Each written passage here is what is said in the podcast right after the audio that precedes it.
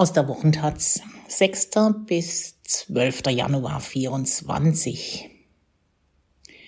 Wurst mit Wasserzeichen. Für eine nachhaltige Kreislaufwirtschaft ist funktionierendes Recycling zentral. Aber die Menschen stopfen alles Mögliche in den gelben Sack. Eine neue Technik könnte beim Sortieren Abhilfe schaffen aus Erftstadt Melina Möhring. Der beißend säuerliche Geruch, der einem beim Betreten der Leichtverpackungssortieranlage entgegenschlägt, erinnert an verrottenden Feta-Käse. Der Boden ist gespickt mit Nudelverpackungen, Tüten, Cremetuben und Joghurtbechern. Einige noch in gutem Zustand, andere komplett undefinierbar. Michelle Bongartz, die stellvertretende Leiterin der Sortieranlage im nordrhein-westfälischen Erftstadt, verteilt Warnwesten an die Besucherinnen und manövriert sie beiläufig aus der Fahrbahn eines LKW. Die Ärmel ihrer Jacke in Neo-Orange sind schmutzig. Die 25-Jährige schreckt nicht davor zurück, selbst auch mal im Müll zu wühlen. 33 bis 37 Lastwagenladungen Müll aus dem gelben Sack werden hier täglich abgeliefert. Sie kommen hauptsächlich aus Köln und den umliegenden ländlichen Gebieten. Abfallunternehmen müssen eine Recyclingquote erfüllen, sonst drohen ihnen Strafen. Mindestens 50 Prozent des angekarrten Mülls müssen in der Sortieranlage des Unternehmens Remondis so präpariert werden, dass Recyclingunternehmen ihn weiterverarbeiten können. Die gelben Säcke gleichen oft Überraschungstüten. Müll, der in der gelben Tonne nichts zu suchen hat, wird Fehlwurf oder tote Katze genannt. Ein eindeutiger Spitzname. Das Absurdeste, was hier jemals gefunden wurde, ist ein Rinderkopf, sagt Michel Bongartz. Unsachgemäß entsorgter Müll kann sogar gefährlich werden. Teilweise musste die Feuerwehr mehrmals pro Woche in der Sortieranlage anrücken. Hauptverursacher sind Akkus und Batterien, die eigentlich nichts im gelben Sack zu suchen haben. Der tote Katze Anteil liegt in Erfstadt bei etwa einem Drittel. Der restliche Müll soll irgendwie weiterverwendet werden.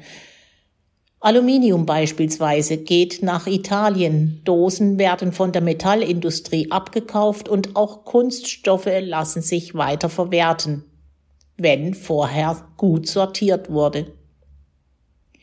Die Verpackungsbranche ist zentral für eine funktionierende Kreislaufwirtschaft.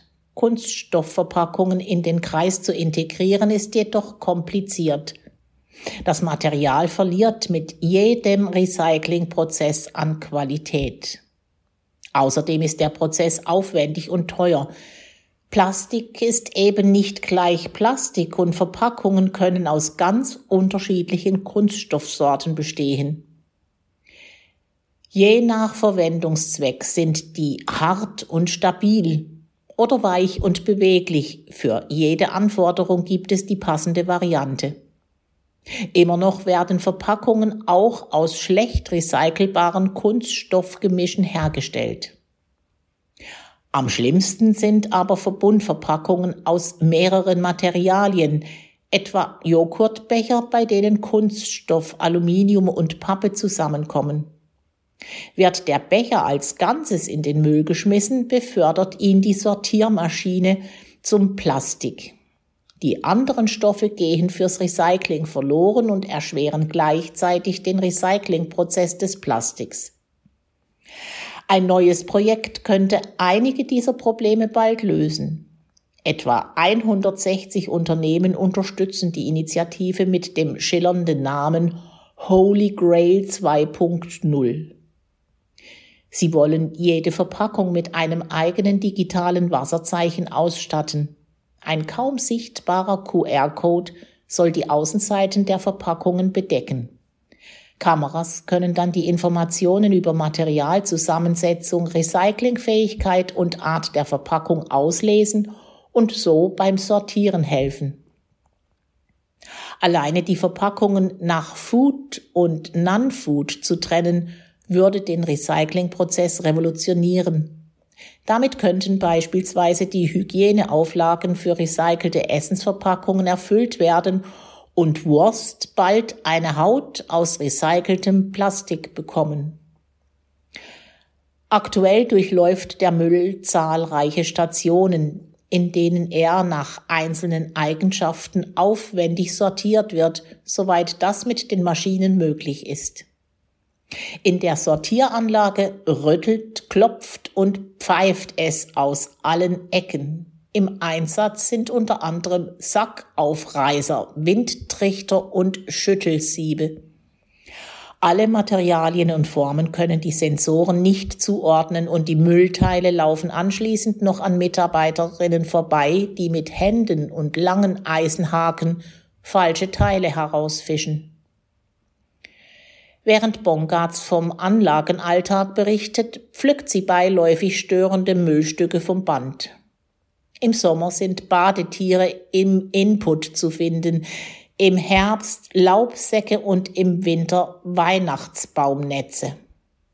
Auch Müll ist saisonal. Aus einem bunt gemischten Müllhaufen werden in der Anlage 13 sortierte Plastikströme zu Ballen gepresst und stehen zur Weiterverarbeitung bereit. Was nicht verwendet wird, geht an Kraftwerke, Zementwerke oder wird in der eigenen Verbrennungsanlage energetisch verwertet. Die Ballen kaufen Recyclingunternehmen und stellen aus ihnen mit aufwendigen Verfahren neue Kunststoffprodukte her. Solches Rezyklat wird viel in der Bauindustrie verwendet. Abwasserrohre, Parkbänke und sogar Pflastersteine waren oft einmal Plastikverpackungen. Verpackungen von Putzmitteln, Waschpulver oder Kosmetikartikeln haben immer mehr Rezyklatanteil.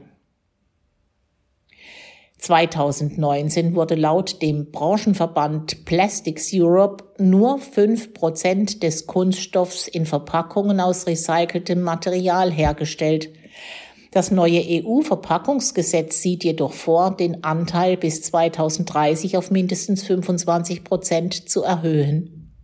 Um dieses Ziel zu erreichen, muss Rezyklat günstiger und qualitativ hochwertiger werden. Helfen könnte nun eben Holy Grail 2.0. Nachdem die Wasserzeichen die technischen Versuche erfolgreich bestanden haben, beginnt jetzt die Testphase am Markt. 2024 werden in Frankreich sieben Unternehmen die Wasserzeichen auf bestimmte Verpackungen drucken. In einer Sortieranlage in Brenouille können sie ausgelesen und extra sortiert werden. Die mit Wasserzeichen gekennzeichneten Verpackungen sollen in Waschmittel und Kosmetik aufgeteilt werden. Ziel ist es, ein Granulat herzustellen, das ohne viel Qualitätsverlust zur gleichen Verpackungsart geformt werden kann. Bevor Michelle Bongartz und ihr Team die Sortieranlage für die neue Technik umrüsten, muss die sich erstmal wirtschaftlich beweisen. Die Müllverarbeitungs- und Recyclingbranche arbeitet meist abseits der Öffentlichkeit. Dabei ist sie sehr stark auf alle Menschen angewiesen, die Müll verursachen. Die können auch jetzt schon einiges dazu beitragen, dass wichtige Rohstoffe im Kreislauf bleiben. Zum Beispiel den Deckel vom Behälter trennen, bevor er im Müll landet und sich darüber informieren, welcher Abfall in welche Tonne gehört.